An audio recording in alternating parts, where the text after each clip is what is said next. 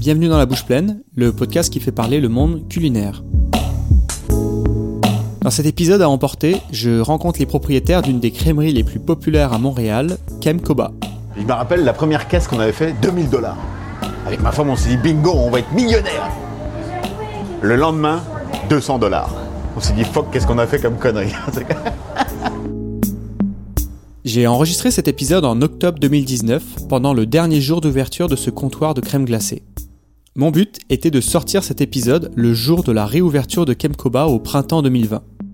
La suite, vous la connaissez, le Québec est en confinement depuis mars, et le visage de la restauration va profondément changer cet été. En réécoutant l'épisode, je me suis rendu compte que ça faisait un bien fou d'entendre cette énergie à la boutique. Du temps où on pouvait parler à son voisin dans le line-up, sourire sans son masque et parler à son glacier préféré à moins de 2 mètres. C'est donc pour cette raison que j'ai décidé de sortir cet épisode plus tôt pour se donner du baume au cœur et se projeter à des jours plus simples. C'est comme vous voyez le monsieur qui attend là, qui fait semblant d'attendre là, il vient chercher 10 pots de beurre salé. Alors je sais pas qu'est-ce qu'il fait ce monsieur là dans la vie là.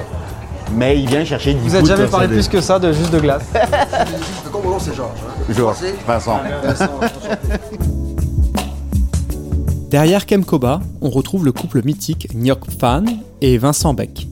En deuxième partie d'émission, je les retrouve quelques jours après la fermeture pour parler de l'histoire hallucinante de Vincent et de son arrivée peu banale à Montréal. Donc là, j'ai appelé en France, la bonne femme, et je, je lui ai dit, bah, il faudrait que vous m'envoyiez mes papiers ici. Il me dit, monsieur, ça se fait pas comme ça. Pourquoi vous êtes là-bas? Bah, Je dis, bah, je me suis engueulé avec mes parents, tout ça, puis je veux pas revenir. Vous n'êtes pas, un- vous êtes pas un bandit Elle me dit comme ça. Je dis, non, je suis simplement un pâtissier. Je dis, si on va en prison tous les deux, je vous ferai des tartes. Ah, c'est- Mais avant ça, immersion et discussion dans cette belle crèmerie du Myland à Montréal. C'est jour de pluie pour la fermeture de la saison, mais vous allez l'entendre, ça n'a pas découragé les habitués et les touristes. Merci à vous. Bonjour, oui. Un pot Un pot. 9 et 50 sur 20. 10,50. Tu veux donner un journée Tu veux donner un journée Ouais. Ça y est, on y est. Vous allez vous reposer maintenant? Ouais, là, on va relaxer. Oh, mais euh, Merci, un bail. À la prochaine. Vincent, quel jour on est Le 6 octobre. 6 octobre, ça, c'est la fin de ma saison. Mais ça peut être le début d'une grande dépression pour moi. Pourquoi c'est une grande dépression pour toi Pourquoi? Parce que pendant la saison, tu sais, il y a énormément de monde qui viennent à moi, puis qui sont heureux, puis euh, ils ont du fun à recevoir mes produits, tout ça. Puis là, je me retrouve que le, le- le 6 octobre, bah, c'est la fin. Puis après ça, c'est- je tombe comme il n'y a plus rien à faire. Il y a T'as une chute d'adrénaline un peu ouais, une chute d'adrénaline, c'est ça. C'est- C'est c'est fou parce que à tous les ans, c'est toujours pareil. Ma femme me dit Ah, t'es un peu dark à la fin, mais je, je le fais pas exprès. C'est juste que c'est ça. il- Ouais, je comprends. la pression redescend, le corps, il... Puis tout, tout, tout s'affaiblit, tu sais. Tant que tu es dans le stress puis que tu es sous tension, là, il n'y a pas de problème. Puis dès que tu commences à ralentir le travail, ben, c'est là que oh, j'ai mal là, oh, j'ai mal lisé comme c'est bizarre. Mais t'aimes ça ce côté saisonnier? Tu, Mettons, est-ce que tu ferais de faire le même métier, mais mettons en Italie où tu fermerais jamais? Est-ce que t'aimes ça justement le gros Ah oui. rush puis ah, Ouais, s'arrêter après six mois? Ça, ça c'est deux baisses pour nous. Parce qu'avec ma femme, on a remarqué que euh, on a le temps de, de pouvoir sortir de l'entreprise et la regarder de loin. Tu sais, sais, c'est comme là, on- pendant une saison, nous, c'est le focus total sur les produits, sur euh, s'approvisionner euh, s'approvisionner en fruits. Le seul truc, c'est euh, la crème glacée, puis tout se passe bien, puis qu'il n'y a rien qui pète comme machinerie et tout ça.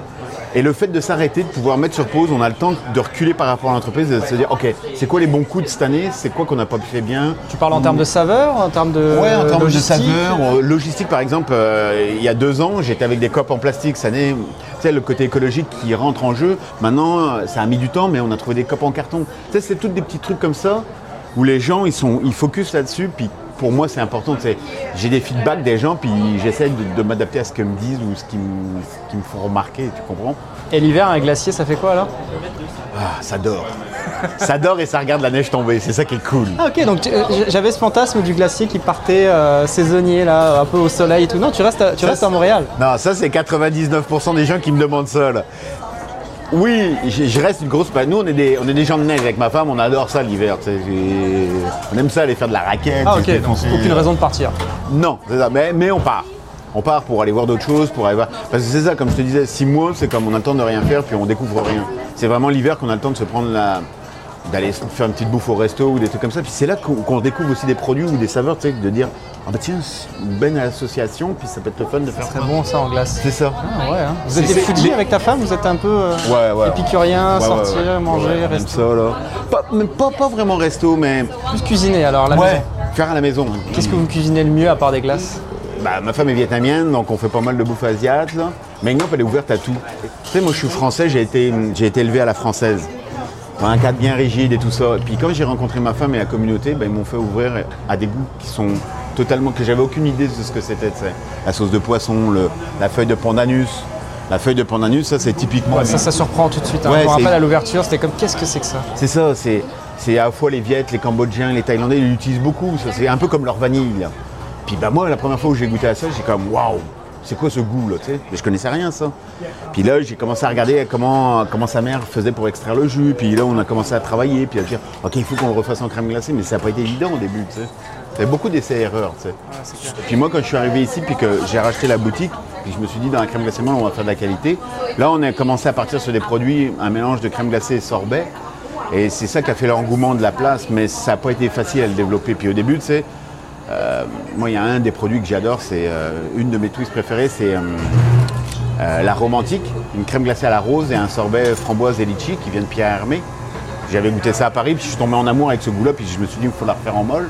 Au début, quand tu parles de ça aux gens, c'est comme me regardaient, ils me disaient, Hum, pas sûr. J'ai dit oui, oui, oui. Il fallait que je, leur donne pour qu'ils apprennent. Puis bon, bah, maintenant, non, c'est- passé, là, mais euh, pomme cannelle, c'est la dernière de la saison.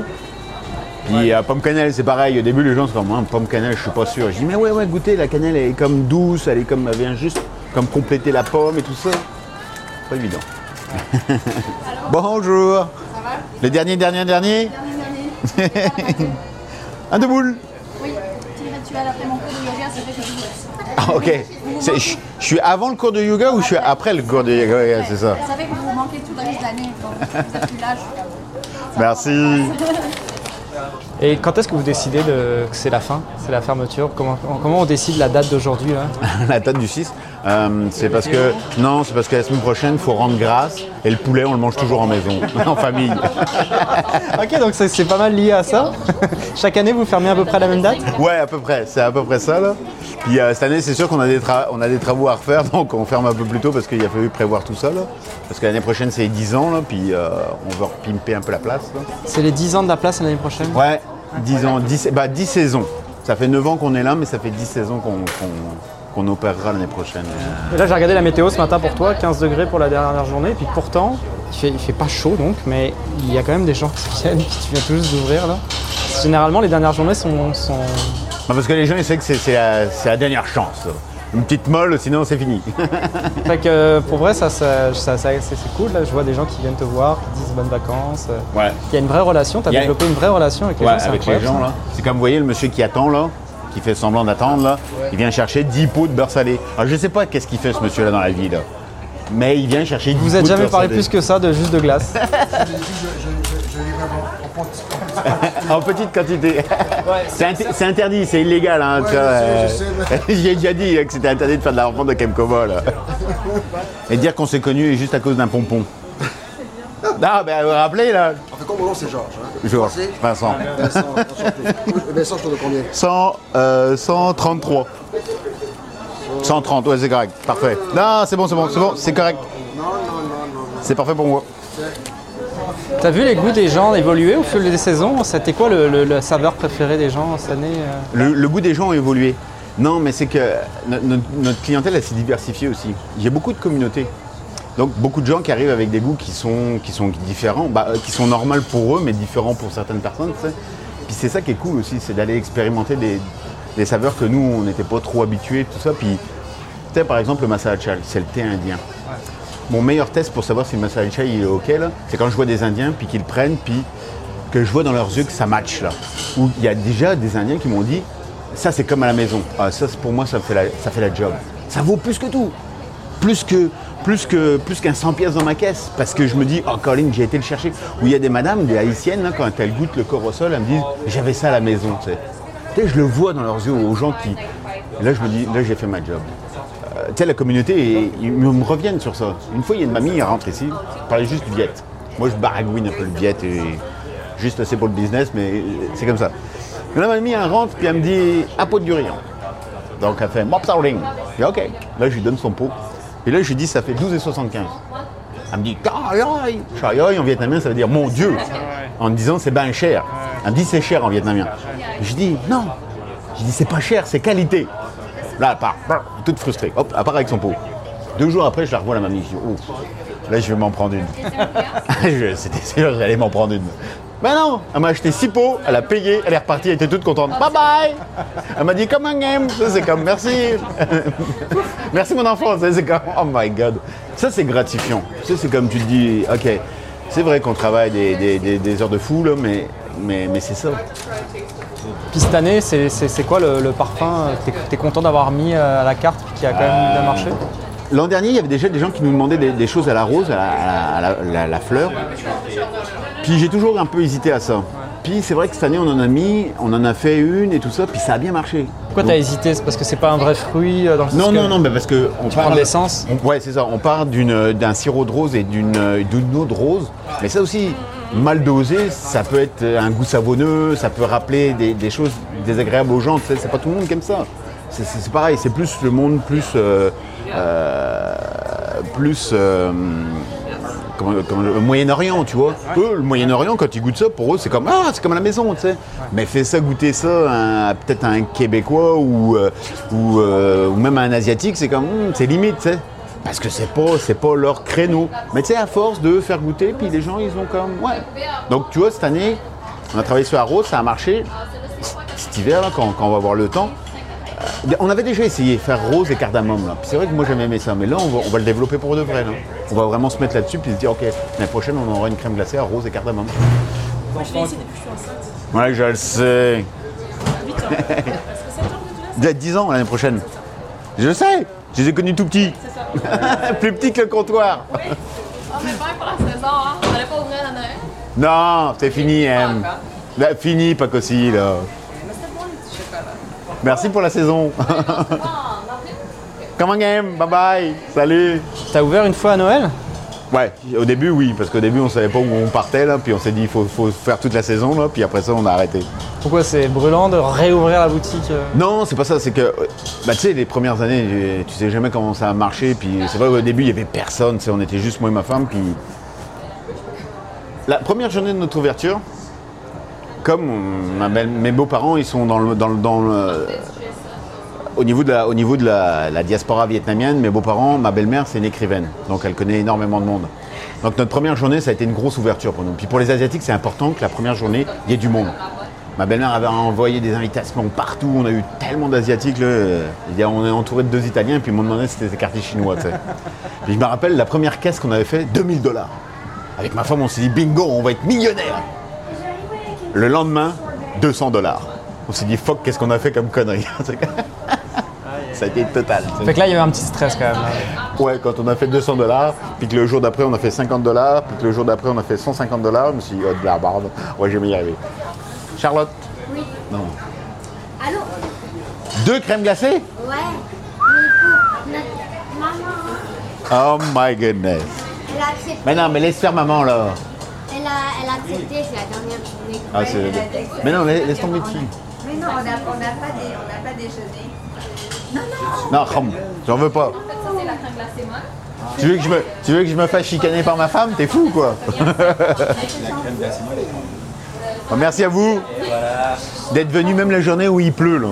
Il y a un truc que je me suis toujours demandé. Quand tu vois la file d'attente Ouais. pour tes glaces se poursuivre jusqu'au coin de la rue, reprendre un autre coin de Non, rue. ça c'est mythe et légende. J'ai jamais vu. Moi j'ai déjà vu. Est-ce que ça te fend le cœur Parce que tu te dis, oh mon dieu, tous ces gens qui doivent attendre, ou tous ces gens qui se disent, oh tant pis, j'y vais pas, il y a trop de monde. Ou est-ce que ça te remplit de joie? Moi, ce qui est cool de la ligne, c'est que je la vois pas. Je veux pas la voir. non, mais c'est vrai, c'est vrai. Au début, la ligne était très artistique. Donc, des fois, elle partait devant les poubelles, puis elle nous passait devant le nez. Ah, là, je stressais au max parce que je voyais tout ce monde-là, puis ça, on sentait une pression. Mais depuis qu'elle part sur le coin de la rue, là, on est bien heureux avec ça. On la voit pas, puis on fait un client à la fois. Mais c'est ça le secret. Ok, donc toi ça te stresse pas parce Non. que tu la vois pas? Non. C'est une autre technique par exemple. Non, non, mais c'est vrai, c'est vrai. Pas installer de petits miroirs là. Ah non, non, surtout pas. Surtout pas. Ou quand les gens me disent. euh, euh, quand- quand- euh, parce que je me rappelle au début, quand ma nièce était petite, là, Aurélie, quand elle venait me voir, tu sais, c'est comme je disais Hé Aurélie, va dire à tonton combien il y a de personnes en ligne. Puis là, elle revient, elle dit, tonton, il y a 20 personnes en ligne. Et j'étais excité comme un ours. Et là, maintenant, euh, elle dit, Plus que 20. hein. Ouais. Ma, ma nièce, quand j'arrive, je dis Aurélie va compter. Ouais, tu rigoles, tonton, tu me balades. en tout cas. mais ouais, mais c'est cool la ligne. Les, les gens au début, tu sais, on stressait avec ça par rapport à cette histoire de ligne, là, comment, comment gérer tout le monde et tout ça. Puis après ça, on a arrêté. Parce que les gens, on a vu qu'ils avaient du plaisir. Puis ceux qui chialent, là, qui sont pas prêts à attendre, c'est vrai que c'est juste de la crème glacée, mais ceux qui sont pas prêts à attendre, ils restent pas, puis c'est eux qu'on veut pas. Tu comprends? Ceux qui sont là, puis qu'ils attendent 30 minutes, c'est pour ça que je suis là, puis que je fais toujours attention aux gens, parce que je me dis, ce gars-là, là, il a attendu, ou cette personne-là, ou cette famille-là, elle a attendu 30 minutes. Il faut qu'ils aient du fun, tu sais.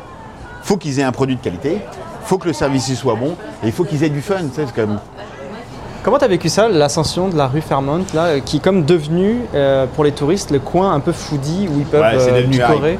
Mais tu sais, c'est comme, regarde, la rue Fairmont, là, c'est qu'on s'est tous installés en même temps. Euh, Franco, juste à côté des gnocchis, resté un an avant. Euh, Fabergé, ça a été la même année. Guillaume, il était peut-être là un an avant nous, ou, un truc comme ça, pas plus. Et à chaque fois qu'on a eu des articles dans la presse, que ce soit le gars des gnocchis, que ce soit euh, Guillaume ou tout ça, comme ça, ne veux pas, ça amène des gens. Ou comme, toi, l'émission qu'on fait, les gens vont Ah ouais, Fairmont, ils vont venir, ils vont venir voir.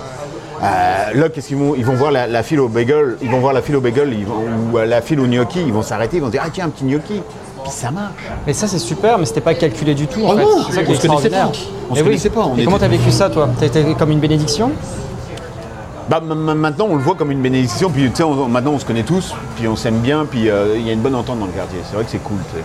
Euh, merci, hein À l'année prochaine Bye Mais c'est ça, mais, mais ça n'a jamais été prévu comme ça. on a- euh, puis regarde, bon, monsieur Ferrandez, maintenant il est plus là, mais il a été le- pendant longtemps le, le maire de l'arrondissement. Et le fait qu'il ait aménagé cette place devant chez nous, C'est incroyable ça. ça, ça, ça a été comme miraculeux pour nous. Quand on est arrivé ici, quand Kem s'est ouvert, on avait le, il y avait un trottoir et juste après, c'était des places de stationnement. Quand ils nous ont commencé à nous dire, oh, les places de stationnement vont être payantes, on a tous capoté, tous les commerçants. On s'est dit, oh, mais là, eh, on va perdre du monde. En fin de compte, non. Quand ça a été payant, ça fait que ça faisait du roulement. Là, on s'est dit, Eh, c'est pas pire ça. Les gens, ils s'arrêtaient plus, ils s'arrêtaient 2-3 minutes, hop, ils repartaient, c'était d'autres personnes. Donc ça a commencé à générer du monde. Puis je sais pas quoi, deux, trois ans après que c'est venu cette place. L'arrondissement est arrivé avec le projet de refaire la place. Là, on crie au loup, on dit Eh non, c'est. Tu sais, pourquoi ils veulent nous faire ça, tu sais, comme on était bien là avec nos, nos- On avait juste deux bancs devant, puis on était heureux, tu sais. Puis l'arrondissement est arrivé, puis euh, ils nous ont arrivé avec ça. Puis moi, je l'avais pas vu le projet parce que ça s'était décidé l'hiver, puis j'avais pas été là. Donc euh, le gars du café, puis le gars des, euh, gnocchis m'avait dit Oh, ils vont réaménager la place, mais euh, on sait pas vraiment, c'est flou ce qu'ils vont faire. Et puis là, ils nous ont dit Oh, on va vous mettre des, tables de pique-nique et tout ça. Là, on s'est dit Oh, des tables de pique-nique, ça va être de la marde, sais, va falloir ramasser les déchets, tout ça, va, va falloir gérer tout ça. Puis à la fin de la saison de, de Best, ils arrachent tout le trottoir, ils nous refont ça, puis là, on voit arriver ça. Et là, on voit qu'ils nous mettent des bancs multicolores et tout ça. Parce que l'arrondissement, à cette époque-là, ils avaient un... il y avait une femme qui était au, poste, elle n'est plus là, là maintenant. Elle, elle était là pour faire des projets spéciaux. Et elle voulait s'adapter à chaque quartier, chaque, euh, chaque truc. Et quand elle a mis les couleurs, les trois quarts des gens, ils me disaient Oh, ben c'est fait pour vous. Mais nous, on n'a jamais rien demandé, on n'a jamais rien dit sur ça, on jamais. Là, les gens me disaient Hey, combien t'as donné à Ferrandez? Il n'y a jamais eu d'argent, il n'y a jamais rien eu. Ça s'est fait comme ça. Puis maintenant, c'est comme. Ouais, j'ai vraiment l'impression qu'il y a eu un alignement d'étoiles euh, par rapport à vous. euh. Il y a plein de choses qui se sont passées comme ça. Ouais. Bonjour. Donc ça c'est une boule et une rose. 8 et 40 pour les deux. Merci demoiselle. Sur 10. Comment ça va? Oui. 1 et 60. Mer- Thank you so much. Merci. Est-ce que vous en avez manqué au moins une? Même pas. Non, pas une saveur. Oh non, my God. saveurs. Je suis venue moins Incroyable. que l'été passé, euh, mais je suis venue à- Toutes les saveurs. hein. toutes les- Ah, je, suis, semaines. je suis sûr que je vous ai vu à chaque molle. À chaque deux semaines, je vous ai J'essaie vu. de faire euh, chaque été. C'est- Hein? toutes les saveurs. C'est hein. tout un challenge. hein. Ouais, C'est ça, c'est mon jardin préféré. Merci à vous. Merci, à l'année prochaine. À l'année prochaine. T'es en fin de saison, t'es plein d'énergie, tu t'es tout sourire là. Parce que j'ai du fun. Parce que j'ai du fun dans ce que je fais. Et puis c'est ça qui, me fait tenir. Puis a- avec ma femme, on n'a pas d'enfant. On n'en aura, aura pas parce que ça ne marchait pas. Puis au début, ça a été, on, a, fait notre deuil sur ça. Puis après, on a mis toute notre énergie dans l'entreprise et tout ça. Puis bon, bah. C'est pour ça que on voit pas le truc d'aller d'avoir des franchises à tir larigot, ça sert à rien. Il n'y a pas de relève derrière ou on n'est pas sûr de la relève, c'est comme non. On fait ça le mieux qu'on peut, tant qu'on peut, puis après ça, basta. Comme dirait Franco, basta.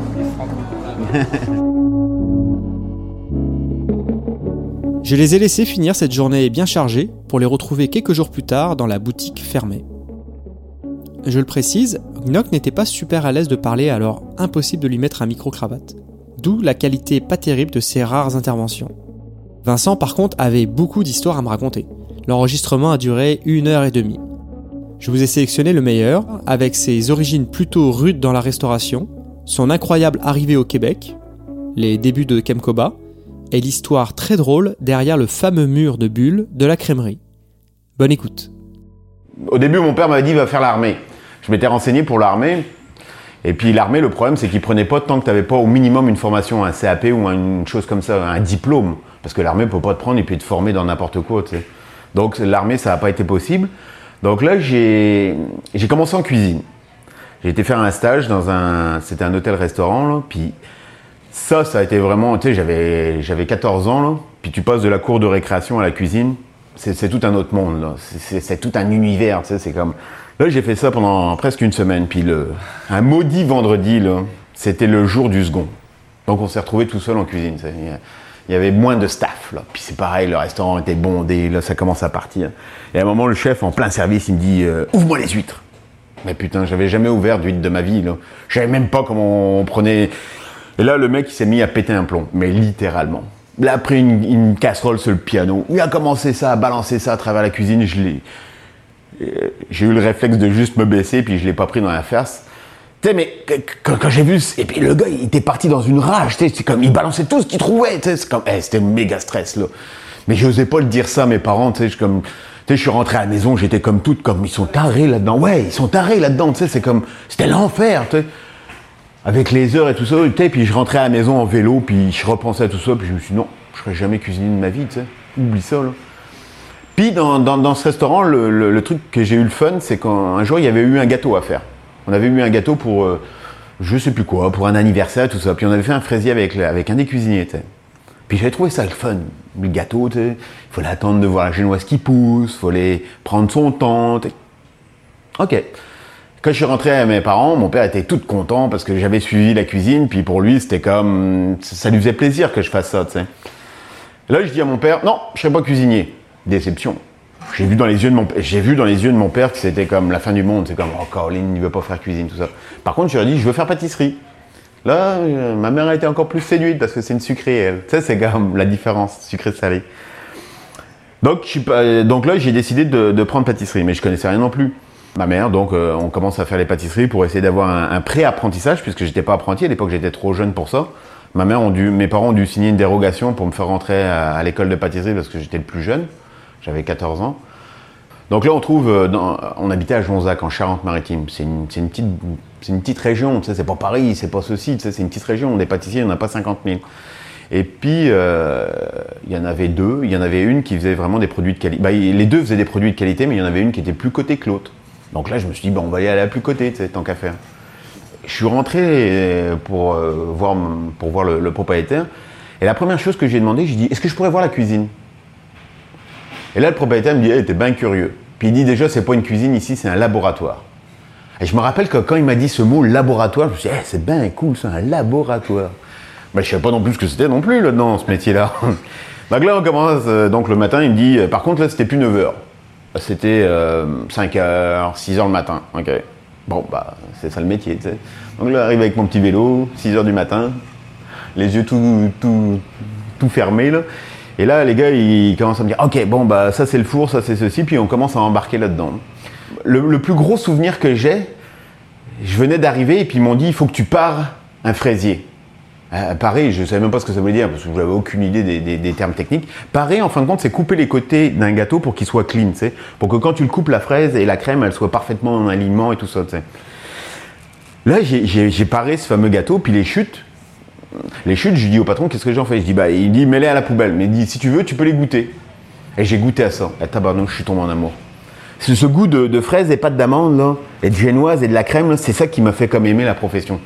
À, à chaque fois qu'il me demandait de parer un gâteau, il fallait que je goûte, là. Ça devenait plus fort que moi. Et, c'est ça qui, je me suis dit, c'est ça que je veux faire, c'est ça que je veux faire. J'ai vécu un an comme ça, en pré-apprentissage. Là, arrivé pour re- reconduire mon contrat en apprentissage cette fois-ci, le gars il me dit non, je te garde pas. Il me dit, euh, il tu deviendras jamais pâtissier, t'es pas assez bon. Putain. Là, je rentre, euh, je rentre chez mes parents. Mes parents étaient propriétaires d'un terrain de camping. Je rentre chez moi, puis mon père me dit Alors, t'es pris en apprentissage? Non. En pleine saison pour mes parents, c'était un truc comme au mois de juillet, tu sais. J'ai vu mon père, il m'a regardé, il m'a dit Vincent, tu fais ce que tu veux, là. Mais tu te démerdes comme tu veux, là. Mais tu trouves un patron, là. Il dit Je veux même pas te voir ici, tu sais. Là, ça a été un méga stress. En sixième, mon meilleur pote, sa mère était cuisinière. Elle avait un restaurant à, à, à Segonzac, la Cagouillarde. Et euh, sa mère, euh, quand elle a appris que j'avais pas été gardé, a dit bah, Moi, je connais quelqu'un à Cognac, c'est un grand pâtissier, euh, tu pourrais essayer. C'est pareil, c'était une coche au-dessus de ce que moi j'avais connu à Jonzac.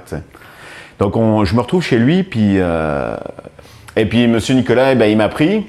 Euh, il m'a pris, et puis euh, ce gars-là, il, avait la, manière de me faire voir et tout ça. Il me titillait aussi, tu sais, il me, rentrait dedans sur plein de choses, mais il m'a toujours laissé une chance. C'est ça, il m'a laissé une chance. C'est pas parce que j'étais pas super bon à l'école, mais il voyait que je l'avais le feu sacré, tu sais. Sauf qu'il me disait des fois pour me piquer, il me disait Oh, T'as pas le petit plus, toi? Il te manque un petit plus. Ah, ça, ça me faisait chier quand il me disait ça. Puis je redoublais de- d'efforts quand il me disait ça, tu sais. C'est comme ça que ça a commencé mon apprentissage. Après mon apprentissage, je suis monté sur Paris parce que M. Nicolas, il n'arrêtait pas de me parler de Paris. Je me suis retrouvé dans des boîtes à Paris, après chez Dalloyau. Ben, après Dalloyau, j'ai été chez Mauduit tout ça. Ça a été comme des années d'exception, tu sais. C'est comme, on a fait, on, allait dans des discothèques pour des soirées, on faisait des. j'ai fait l'ouverture de la galerie Lafayette avec euh, Pascal New à côté de moi en train de décorer un œuf et les gens ils te regardaient faire ça. C'est comme, waouh, c'était comme de best. À 24 ans, euh, mes parents, ils avaient vendu leur commerce, le, fameux camping. là. Ils l'avaient vendu, ils avaient un peu d'argent. Puis ça faisait un an que mon père travaillait plus, tout ça. Puis mes parents, j'avais fini tous mes diplômes, j'étais à Paris, j'avais été travailler en Norvège. Euh, je savais pas où, que je faisais trop. Comme j'étais revenu en France, puis mon père, il me dit comme ça, il me dit, bah, si tu veux, on pourrait te prêter de l'argent pour t'installer. Donc ça a commencé comme ça. Puis euh, de fil en aiguille, on a fini par trouver quelque chose en Corrèze, une petite pâtisserie, classée monument historique et tout ça. Donc on, on avait acheté ça et tout ça. Sauf que là, on s'est embarqué à travailler en famille. Mon père était pas du métier, oui, il aimait ça la cuisine, mais il n'avait pas euh, les techniques que moi je pouvais avoir ou la façon de, de s'organiser n'était pas la même. Il y a des trucs qu'il comprenait pas.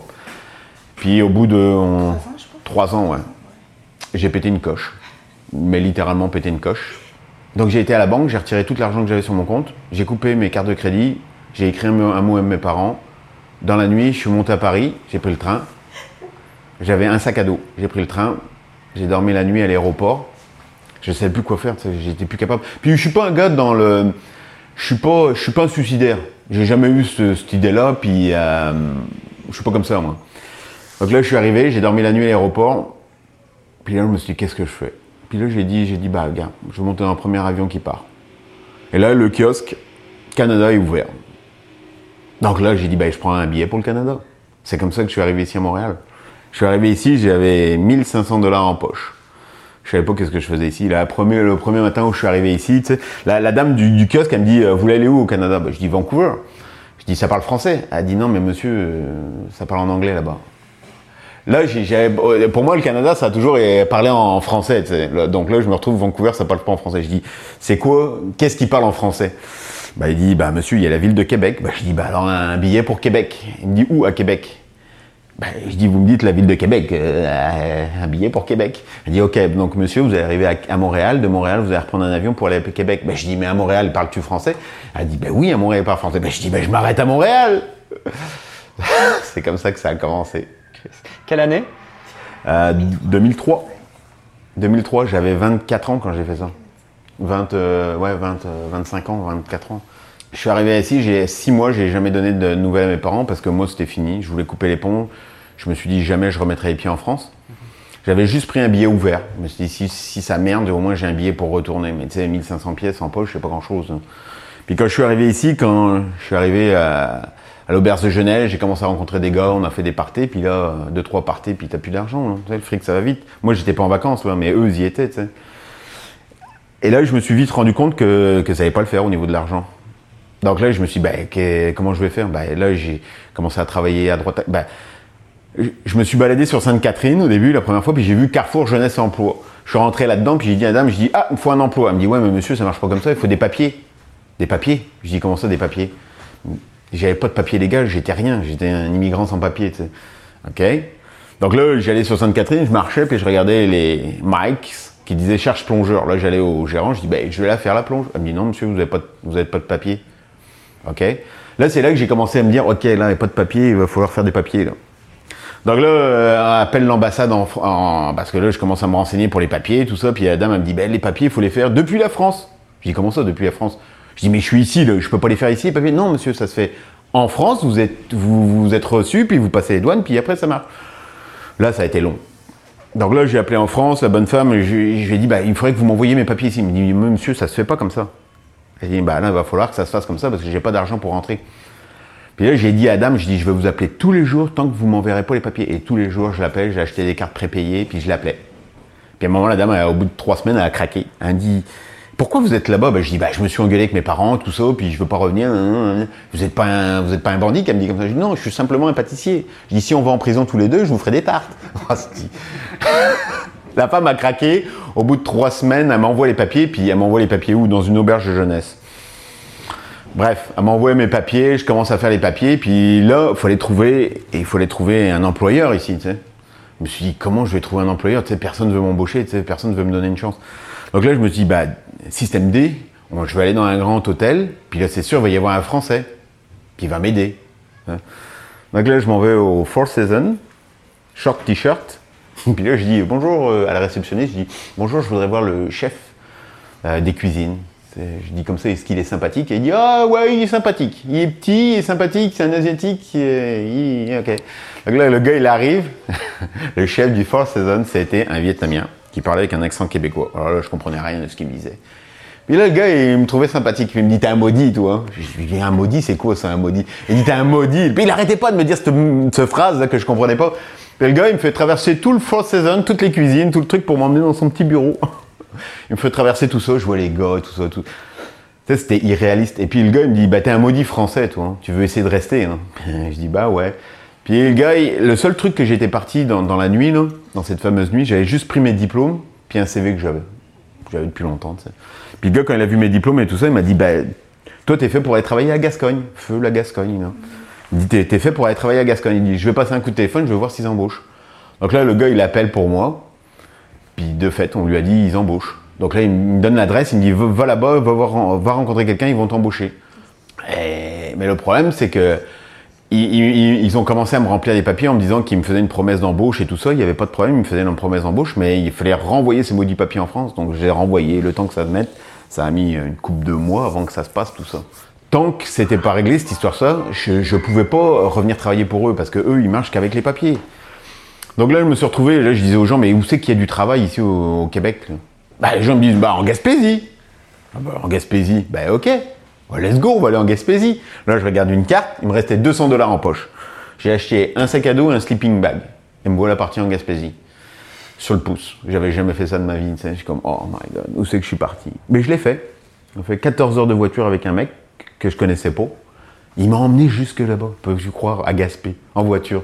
Mais le gars qui il avait un cancer, était en phase terminale, puis il avait besoin de parler, puis moi je devais sûrement avoir aussi besoin de parler à cette époque-là, puis on, a fait la route ensemble, il m'a emmené jusque là-bas. Il me dit, mais tu vas où à Gaspé? Je dis, je sais pas. On m'a dit qu'en Gaspésie, il y avait de la job. Donc je me suis retrouvé euh, à Capozo. Parce qu'on m'avait dit qu'il y a une petite auberge là, qui embauchait des fois des jeunes comme ça. Je me retrouve là-bas. Là, j'arrivais à cette fameuse auberge qui normalement embauchait. Le mec, il me dit, mais je veux pas de travail, puis on est déjà en pleine saison, j'ai déjà tout mon staff. Là, il me restait un truc comme l'argent, ça, j'y arrivais plus. Puis il me dit, bah, le seul truc, va voir le, gars de l'épicerie là-bas, peut-être qu'il aura besoin d'un commis. Je vais voir le gars de l'épicerie. Je dis, vous auriez pas du staff? Il me dit, non, moi j'ai une cabane à frites sur le coin de la plage, là, mais j'ai tout mon staff, ça m'intéresse pas. Je dis, bah regardez, si vous avez besoin de quelqu'un ou tout comme ça, je suis là encore pour deux, trois jours, là. Après ça, j'ai plus d'argent. Je dis, euh, je suis prêt à travailler pour vous si vous me logez puis vous me nourrissez. C'est tout ce que je veux, là. Je veux même pas gagner d'argent, je veux juste que vous me nourrissiez et me logez. Il m'a dit, non, ça m'intéresse pas. Deux jours passent, il vient me revoir, le monsieur, c'était avait un certain âge, il vient me revoir, puis il me dit, oh, euh, les filles qu'il y avait dans la cabane à frites, ils m'ont lâché, tout ça, t'es-tu capable? Bah, je dis, certain que je suis capable. Je dis, qu'est-ce qu'il y a à faire? Il me dit, tu sais faire de la poutine le français? Je dis, non. Il dit, tu sais ce que c'est des, des- des- des rondelles d'oignons frits Non. Mais je suis un gars qui apprend vite. Je lui dis comme ça, je dis, vous inquiétez pas. Donc là, il me dit, bon, bah, ok, je te laisse une semaine avec les filles, là, puis ils vont te faire voir tout ce que tu as à savoir, puis après tu gères. Je dis, ok, là, pas de problème. De se retrouver dans cette fameuse cabane à frites, les filles, ils sont restés deux jours avec moi, et puis envoyés. Là, j'avais dit à la propriétaire, j'avais dit, on va avoir des trous dans la caisse, mais c'est normal. C'est pas que je vous vole, c'est que c'est normal parce que j'y connais rien. Mais tout ce qu'il y aura comme trou, vous le prendrez sur ma paye, là, il n'y a pas de problème. Donc là, monsieur, je dis, mais le seul truc, c'est qu'il faut que vous me logiez, tu sais. Donc là, il me donne une tente, puis il me dit, bah, tu vas dormir dans le pré là-bas en haut. Je dis, ok, première nuit, je dors dans le pré. Pow! Un orage, la tente plie en deux. Je dis, bah, la tente, elle est cassée. Bah, il dit, ok, bah, monte plus loin dans le bois, il y a une roulotte. C'est à moi. Oh putain, je suis rentré là-dedans, il y avait des souris de partout et tout ça. Mais je l'ai teufé, il n'y a pas le choix.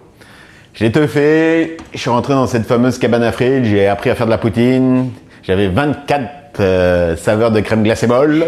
Donc là, il me disait un érable, un tip tip tip, on mettait. Ouais, Mais je l'ai fait. Mais les, les filles me disaient toujours, ah, ça paye pas. Mais moi, j'avais compris que si tu parlais aux gens et tout ça, puis que t'étais le fun, les gens, ils m'aimaient, à la fin, je, finissais par faire des poutines, c'est qui le meilleur? C'est le français! Puis je jouais sur ça, tu sais, puis les gens, ils capotaient sur ça, ça marchait, tu sais. Donc le monsieur était bien content, je lui faisais moindrement des trous dans la caisse. Et puis euh, j'ai passé quasiment la saison avec eux. J'ai te fait ça, puis après ça, je suis revenu à Montréal, j'ai eu mes papiers légaux. Pendant un an, j'avais un certificat d'un an pour la Gascogne. Et euh, euh, de là, j'ai rencontré ma femme. Donc là, elle a pris un immigrant sans papier, qui avait pas beaucoup d'argent. Ouais, moi j'étais en chocolaterie. lui était ouais, à la Gascogne, euh, lui était aux entremets en bas. Ouais, la pâtisserie. C'était pour Pâques. Ouais, c'était pour Pâques. Ils envoyaient des gens en haut pour travailler. Et euh, Puis moi, je l'ai spoté, tu sais, je l'avais vu. Je l'avais vu, je l'avais vu, je me suis dit, hey. Puis quand on dit en chocolat, moi j'avais, j'étais le seul à avoir un diplôme de chocolaterie. Puis à un moment, le, le poste s'est ouvert, puis ils ont dit, bah, il y, a- il y en ferait quelqu'un au chocolat. Là, j'ai dit, ok, j'y vais en chocolat, moi. Donc là, je suis monté, on s'est rencontrés, on s'est vu, on s'est aimé, quoi. C'est un peu ça. Moi, je suis descendu, toi, t'es monté, puis ça l'a fait. C'est la vie, c'est comme ça. Puis, donc là, après mon année à la Gascogne, plus de travail, parce que j'étais encore redevenu sans papier, tu sais. Ça a duré qu'un an, le contrat. Donc là, je me suis dit, qu'est-ce que je fais? Et puis c'est fou, hein. On, on était déjà tous les deux et tout ça, puis euh, il y a quelqu'un qui, qui a abordé Ngop deux fois, deux personnes différentes qui lui ont dit, Hey, il y a un gars qui veut, euh, qui, qui- qui voulait ouvrir une, une glacerie dans le marché Jean Talon, à Vroglace. Et il y a deux personnes qui ont proposé son nom à Ngop. Sauf que Ngop n'était pas intéressé par ça. Aucune formation de, de, de- en glacerie. Mais je sais pas pourquoi les deux, c'est vraiment deux personnes qui se connaissaient pas, qui ont, qui ont proposé mon nom au propriétaire. J'étais comme non, ça ils m'ont, il m'a appelé, j'ai dit non, ça m'intéresse pas, j'ai aucune formation là-dedans. Il dit ben tu pourrais essayer, non, ça m'intéresse pas. Après j'ai- je l'ai dit à Vincent et lui il a appelé le propriétaire. Il dit ben moi je pourrais vous aider. J'ai pa- J'ai parti à Vroglace avec les deux frères. C'était fou. Puis mais c'est pareil, au début, j'étais pas légal, Robert m'a fait confiance, tout ça, le temps qu'on mette les papiers en place et tout ça. Mais après, on les a eus, puis c'est devenu correct. Mais au début, tu Ça a duré combien de temps? Trois ans, facilement trois ans. Puis après, euh, Ça, c'est la première fois que tu te fais vraiment une business à juste faire des glaces. C'est la première fois que tu fais Ouais. uniquement ça. uniquement ça, ouais. Avant, moi, j'étais pâtissier, donc là, je partais vraiment dans le monde des glaces. C'est comme ça qu'on est parti avec eux. Puis tu sais, eux, c'est pareil. euh, euh, Richard était, euh, Robert était fiscaliste et Richard était un gars du bâtiment, tu sais. Puis je sais pas, ça s'est bien passé avec ces deux gars-là. Je me suis vraiment bien entendu avec eux. Puis on a monté dès le départ, tu sais. Ils connaissaient rien à machine. On, euh, on, a, trouvé des fournisseurs aussi pour les machines. Donc on a vraiment, on était parti vraiment de la base avec eux, tu sais. On a vécu trois ans de. C'était hard, tu. Je me levais le matin à 6 heures, je rentrais le soir, j'allais dormir un petit peu, puis je repartais aux études jusqu'à 10 heures. On n'a pas eu de vie. Puis j'ai dit à un homme, je dis, on devrait partir. On devrait partir juste toi et moi dans un voyage pendant un an, tu. Bah, au début, c'était 5 mois. Après, ça a augmenté à 7, puis après, on s'est dit, bah, pourquoi pas un an. Et euh, dans, dans mon expérience d'Avroglace, en fin de compte, euh, il y avait- il y avait une femme qui s'appelait Tamara. Et Tamara, elle, avait ouvert le plus que parfait. Le plus que parfait, c'est ici, là, là où on est, au 60 Fairmont. Elle, son concept était vraiment bon. C'était Elle prenait des glaces d'un peu partout à Montréal, puis les réunissait en un endroit et les servait aux gens. Sauf que ça n'a pas marché. Mais moi, comment j'ai connu Tamara, c'est qu'elle nous prenait des, produits Avroglace, puis c'est souvent moi qui dealais avec elle. C'est comme ça qu'on a eu une relation. Puis pareil, euh, Tamara, un jour, je lui dis, Hey, Tamara, un jour, je te rachèterai. Mais comme je, comme je te dirais, demain on va à Hawaï, tu sais, c'est- c'était improbable. sais. Et puis quand on est revenu de notre voyage, bah, j'ai continué à travailler avec Robert et Richard. Puis un jour, Tamara est venue, puis elle leur a dit Ah, bah moi je cherche à vendre. Et, et- et moi je me suis dit Bah c'est là. Ouais, j'ai tilté, je me suis dit Et pourquoi pas moi? Et pourquoi pas moi? Je suis rentré le soir même à- Ngop, à la maison, puis je lui dis, hey Ngop, il y a un local qui, y a un local qui, qui est prêt à se vendre, là, pas cher, là. Je dis, est-ce que ça te tente-tu? Parce que quand on était revenu du voyage, Ngop avait, perdu son emploi à Gascogne. Puis moi, je me suis dit, qu'est-ce qu'elle va faire, Ngop?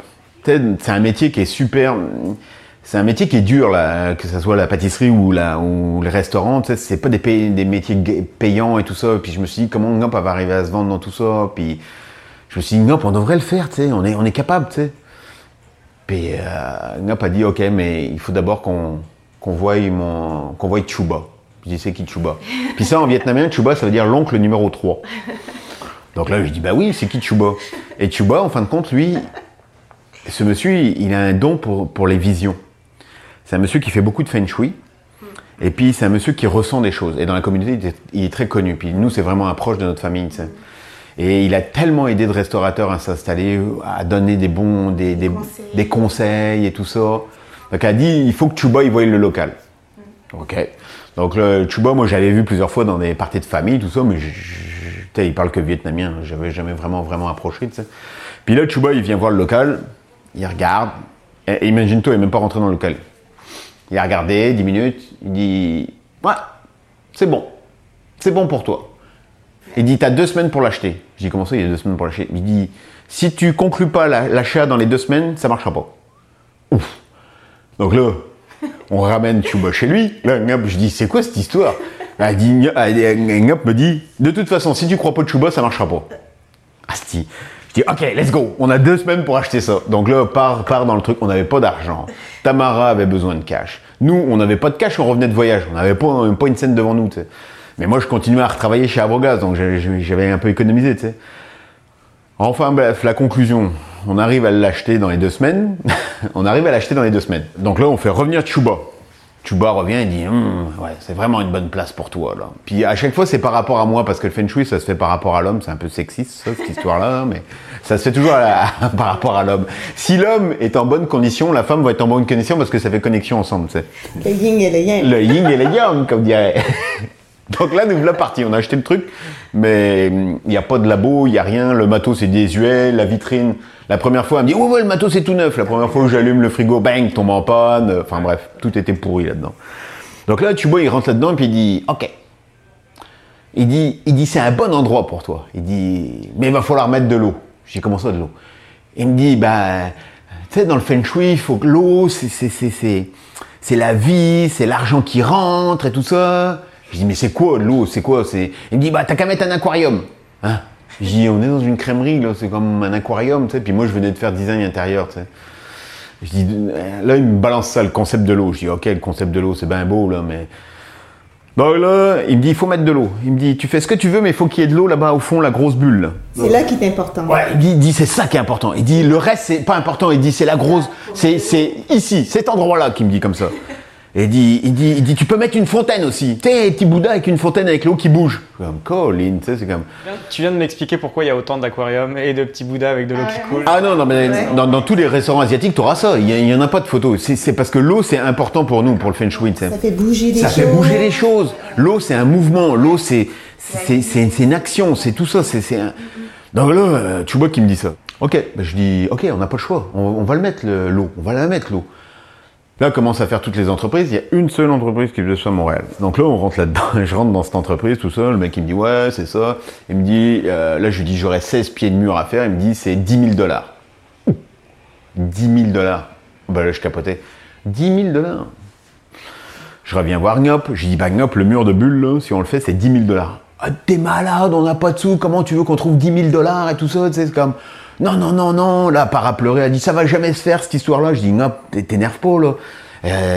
On, va, trouver, tu sais, on va, trouver. Je reviens le lendemain, je signe pour 10 000 dollars de mur de bulle. On n'avait aucune idée, on n'avait pas de sous et tout ça. Sauf qu'entre-temps, quand on était revenu de voyage, on avait pris 6 mois pour écrire notre livre. Et euh, écrire notre livre, là, c'est pareil, Chuba, il avait vu le livre. Mais je, l'avais tout imprimé, je l'avais fait tout moi-même. J'avais, Gnop avait écrit les textes, moi j'avais fait la mise en page. Et j'avais donné le livre à Chuba. Chuba, il nous avait dit Ton livre, là, il te rendra jamais, il te rendra jamais millionnaire. Il dit Par contre, le livre, il va être bon pour toi. Il va être bon pour toi parce qu'il va t'amener une, une expo jeu. Il- il- il- les gens ils vont te reconnaître avec ce livre. Mais il dit il faut qu'il y ait un seul truc qui soit important, c'est que sur la couverture, il y a ta photo. Ok? Là, j'avais passé du temps, puis vois, il m'a dit, ah, il faut, faut réduire ça, faut... Et tout le livre était conçu, puis là, il me disait qu'il fallait refaire toutes des modifications. Mais je l'ai fait. Je l'ai fait. J'en ai chié, là, mais je, l'ai fait. J'ai tout modifié ça. Après ça, j'ai connu quelqu'un euh, qui était imprimeur, puis il m'en a imprimé 10 volumes. Puis ces volumes-là, je les ai envoyés partout. Mon gars m'a dit, mais à combien de maisons d'édition tu veux l'envoyer? Je dis, tant qu'il n'y en a pas une qui va me répondre, là, je vais l'envoyer. Et là, j'arrêtais pas, j'arrêtais pas. Puis un jour, il y a une maison d'édition qui nous appelle. Et puis à l'émission l'édition l'édition, elle nous regarde notre livre et dit ouais, ça, on embarque avec vous, euh, ça nous intéresse. Elle dit ça nous intéresse. Euh, si vous dites oui, on vous fait un premier chèque de 5000 dollars. Asti. Je me suis dit moitié du mur des bulles. Oui, on le prend. C'est drôle, hein, des fois. Hein? C'était au bon moment, on avait vraiment besoin d'argent et là. Et le mec me fait un, un, un 5000 dollars de chèque. Avec eux, pour se regarder, on était fous comme la merde. On est rentré dans la première ruelle à côté de l'éditeur, c'est comme bingo, on y est, tu sais. Et le, le gars, par contre, à l'éditeur, je lui ai dit, il n'y a qu'une seule chose que je veux, là. Il me dit, euh, est-ce que vous avez des choses à demander? Je dis, oui, il n'y a qu'une seule chose. Je veux que ma, mon visage soit en couverture. Elle me dit, ouais, mais monsieur, vous n'êtes pas connu, on peut pas faire ça. Je dis, vous faites ce que vous voulez, là, mais je veux que ma face soit en couverture. c'est ce qu'il avait dit de Chouba, là, tu sais. Donc, euh, le mec, il dit, mais quand vous n'êtes pas connu dans, un- dans, dans le monde de l'édition, on met jamais des faces de gens pas connus. Je dis, mais moi, je m'en fous, je veux que ma face soit dessus. tu sais, C'est comme, oh putain, on s'est battu. Au monsieur, je lui ai parti aussi du Feng Shui. Là, lui était comme perdu aussi, comme du malade, lui. Et puis voilà, donc on a, je lui ai donné mon premier chèque de 5000. le gars, il a commencé à faire le mur, puis après, bah, ça a continué, ça a continué, puis les bulles, ça a créé chez Kemkoba. Et c'est vrai que ce magasin-là, sans le mur de bulles, il manque quelque chose. Regarde, là, il est éteint, c'est plate, là. Regarde, c'est un magasin comme les autres. Mais mets des bulles, mets de la vie, mets de la lumière, puis ça marche. Parce que les gens, ils te voient de l'autre bout du trottoir. Les gens, au début, c'était comme ils voyaient des trucs, puis ils rentraient ici parce qu'ils voyaient le mur de bulles. C'est pas parce qu'il y avait la glace, parce qu'au début, ils voyaient le mur de bulles. Les enfants, ils se collent sur le mur de bulles. Pourquoi? Parce que ça les attire. Les, les enfants, pourquoi j'ai fait des ronds beaucoup plus bas Pour que les enfants puissent s'agripper au mur. Et la première chose qui commence, c'est avec le mur de bulles, les enfants. Après, ils viennent voir la crème glacée. C'est comme ça que ça marche. Et on a mis toute notre énergie là-dedans. hein. Euh, on arrive quand même dans un, dans un marché québécois qui est assez traditionnel au niveau de la glace. Vous concurrencez directement la petite molle, la classique petite molle à base de lait, de vanille, chocolat, classique, qui est ultra populaire ici. Euh, ça vous a pas fait peur un peu? Bah, quand, on a racheté ce magasin-là, on s'est retrouvé avec euh, une machine de crème glacée molle. Puis moi, je, je connaissais pas ça, tu sais. Mais, je me suis toujours dit, si on fait de la qualité dans les crèmes glacées, il faut qu'on en fasse aussi dans la. euh, il faut qu'on on fasse quelque chose qui soit différent dans la crème glacée molle. Puis là, on a commencé à se dire, bah, on va faire nos propres recettes. Et puis au début, on a commencé à. C'est ça, on a commencé à faire des, des- des choses comme euh, euh, vanille de Madagascar avec fruits de la passion. Au début, c'est pareil, on, on mélange un sorbet, une crème glacée, il fallait arriver à équilibrer le truc. Au début, ça tombait de partout. Au début, les gens, ils voulaient rien savoir, tu sais, parce que quasiment, je donnais les cornets, je disais aux gens, goûtez-là, vous allez voir, vous allez l'aimer. Puis à force de. C'est parce que, tu sais, maintenant, les gens, ils regardent Kem Cowboy, puis ils disent, ah, bah lui, il est la ligne, c'est facile.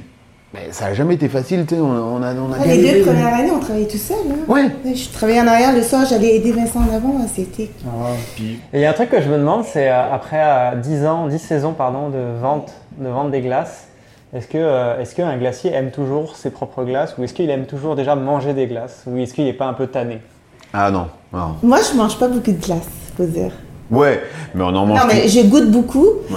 mais on est curieux. Donc, euh, quand on va quelque part, c'est sûr qu'on fait tous les glaciers les plus comme connus. Moi, je suis un fanatique de Frank Lloyd Wright. C'est un des architectes du XXe siècle le plus connu au monde. Et moi, j'ai toujours dit à Ngop, faut que j'aille voir Falling Water, la fameuse maison sur cascade, là. Et cette année, là, il y a deux ans, euh, on, a dit, OK, let's go, on y va. Donc, on se retrouve en Pennsylvanie, on va à Columbus, là-bas, en petite voiture, dans notre petit Yaris. On aime ça, notre Yaris, on l'emmène partout. Donc là, on se retrouve en Pennsylvanie, tout ça, puis il y avait, euh, il y avait une fille qui s'appelait Jenny. Et elle, pareil, c'est une, une autodidacte dans la crème glacée, c'est une américaine. Puis bon, bah, les Américains, ils font jamais rien en petit, donc euh, elle a- C'est le 15 franchi. Quin- euh, 15 ouais. magasins. Ouais, c'est ça. On avait goûté ses produits à New York, chez euh, Dean Luca. On avait goûté ses produits à différentes places, mais on s'est dit, on veut voir ces magasins. Donc, en même temps qu'on était voir Falling Water, On est passé à ces 7 magasins. Dans, dans la journée, on s'est fait 7 magasins de crème glacée. À la fin, plus capable. Et à travers toutes, le- euh, toutes les glaciers que vous avez pu tester à travers le monde, il y en a une que vous a marqué vous- particulièrement? Bah, on en aurait dans, dans, tout- dans tous les coins où on a pu aller. Quand on a été à San dernièrement, on a été en Californie, à San Francisco. C'est pareil, San Francisco, c'est- il y en a plein à San Francisco. Mais il y a des trucs, tu sais, qu'on a goûté, puis on se dit, eh ouais, eh, c'est cool ça.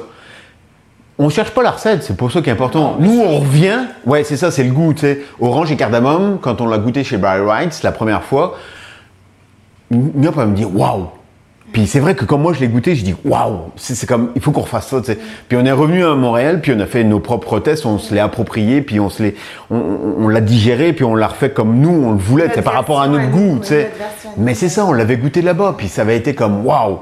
Et dans, dans chaque place où on se dit ah ça c'est le fun ça, on revient puis on fait des tests puis on fait notre version à nous. C'est ça, c'est ça qui est le fun. ça, C'est euh, ah les glaces, c'est comme. Mais tu sais les gens, on on n'a rien inventé. On n'a rien inventé. Les glaces, ça existe depuis Marco Polo. S'il y a un gars qui te dit j'ai inventé une crème glacée, c'est un menteur. Marco Polo, on peut pas le battre là. tu sais, sauf qu'on fait notre version, c'est tout. La version qu'on aime, la texture, la texture qu'on aime aussi, parce qu'il y a différentes textures, il y a différentes façons de faire de la crème glacée. Ça, c'est le fun quand les gens ils viennent, ils sont comme touchés par ce qu'on fait. Tu sais, surtout les Vietnamiens, quand ils viennent, ils sont comme waouh. On n'aura jamais vanille et pistache. C'est pas ça qui nous fait triper, nous.